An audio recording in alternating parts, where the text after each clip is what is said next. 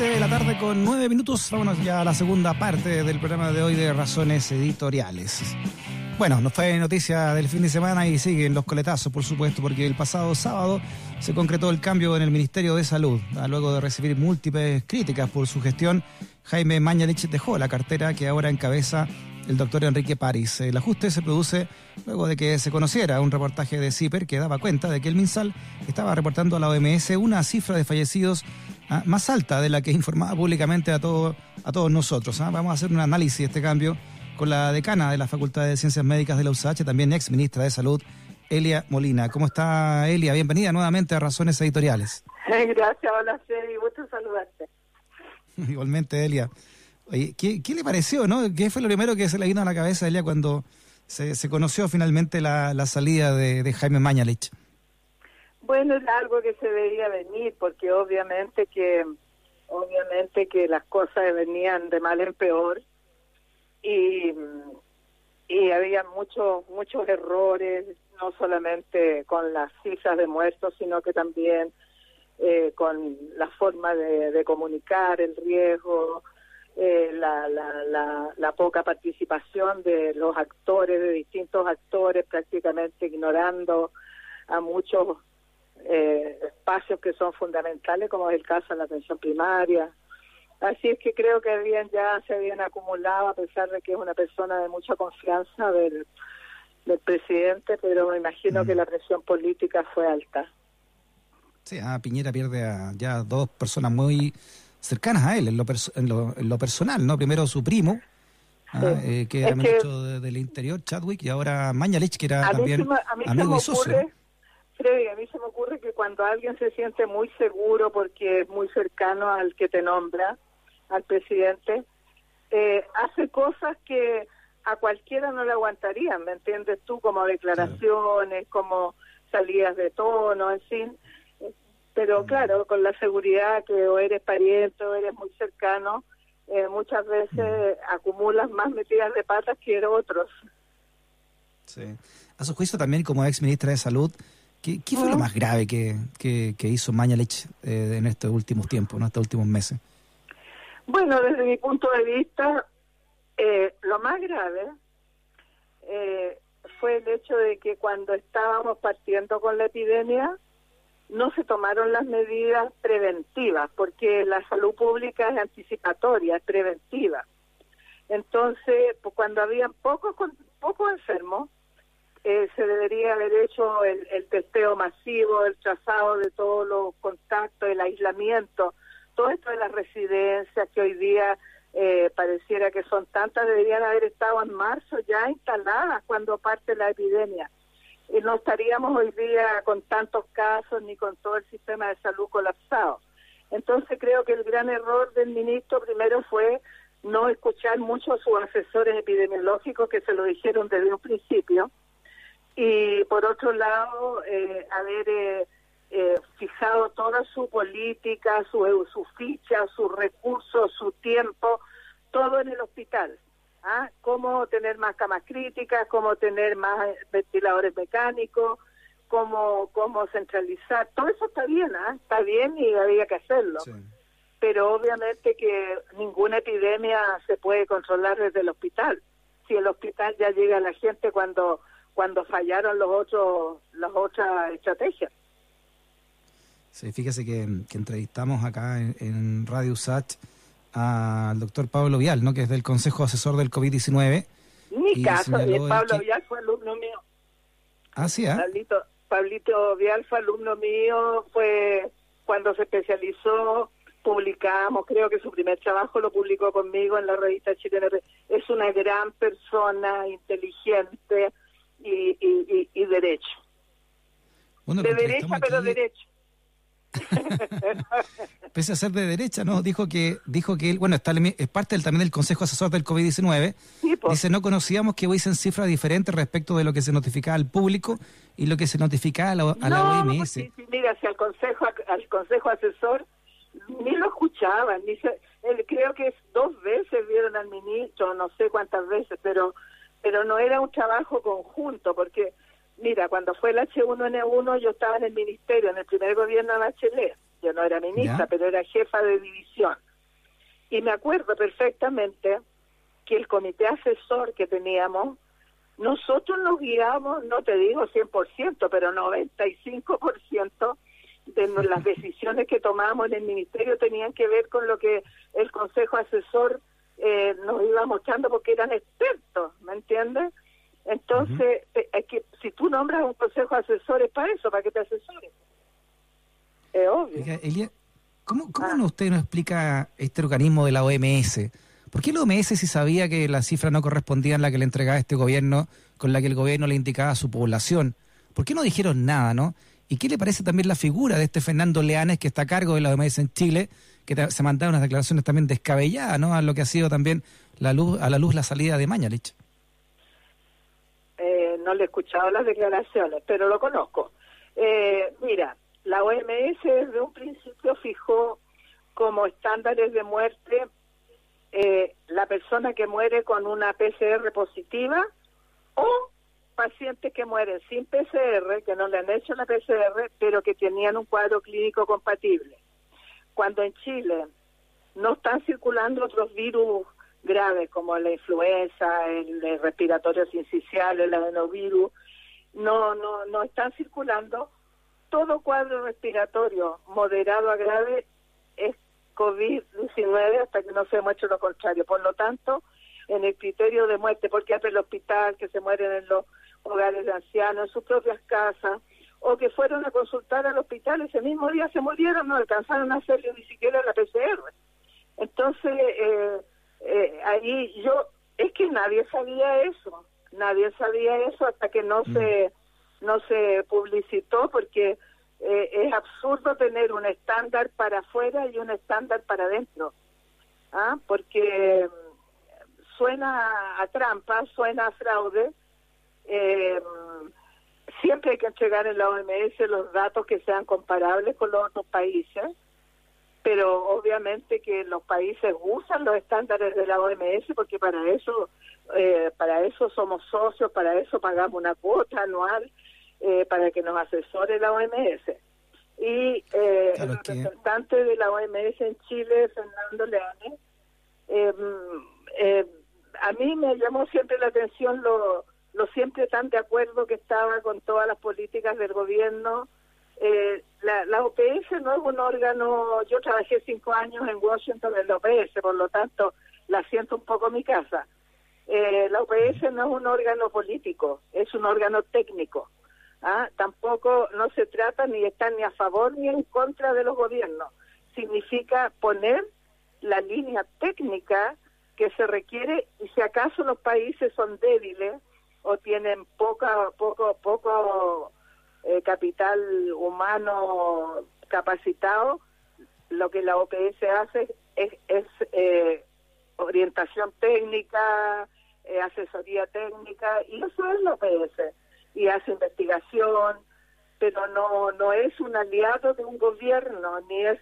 Ahora yo no no sé cuál sería la, las razones, este, pero sí ha llamado la atención para muchas personas. Yo conozco a, a Leane, una linda persona, no no no no no lo conocía en el plano de nunca nos tocó trabajar juntos ni ahora tampoco porque no no estoy en el gobierno pero ha tenido bastantes críticas y, y bueno, supongo que él sabía que se mandaban una cifra para un lado y otra para otro, pero tampoco tengo certeza, porque uno no puede hablar, eh, Freddy, cuando uno no está metido en el nodo en el nodo de la gestión. ¿Ah? lo que pasa es que es evidente, es evidente que, ¿Ah? que es evidente que sabían, porque si ven una cifra que les llega a ellos, después ven en la prensa que, que hay otra cifra, ¿no?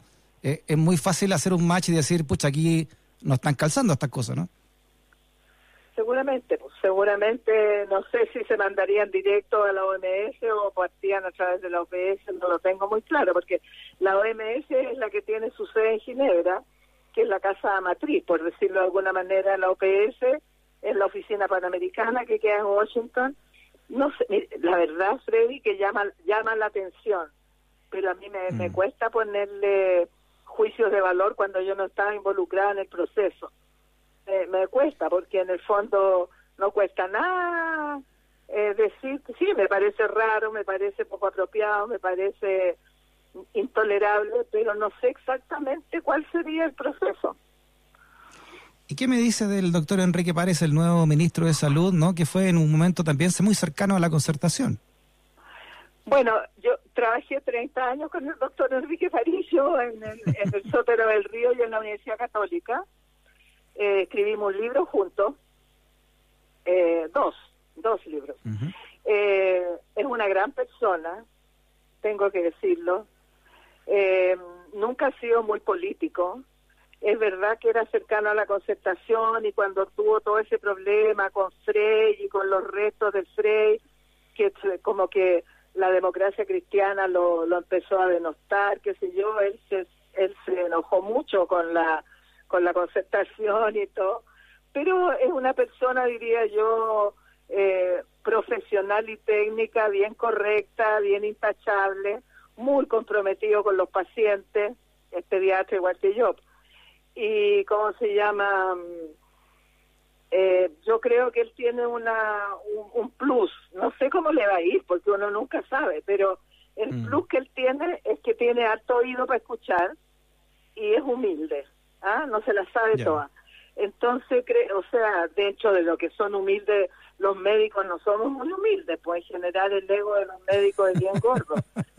Pero dentro de... El, el, dios Thor, le dicen. Dentro del concierto de los, de los ególatras, que somos los médicos, me incluyo, eh, este, me diría que es una persona que está dispuesta a escuchar a los gremios, a los colegios profesionales, también a la, a la sociedad científica. Así que creo que eso da un mejor pronóstico en términos de la toma de decisión. Ojalá que el gobierno lo deje ser, ¿ah?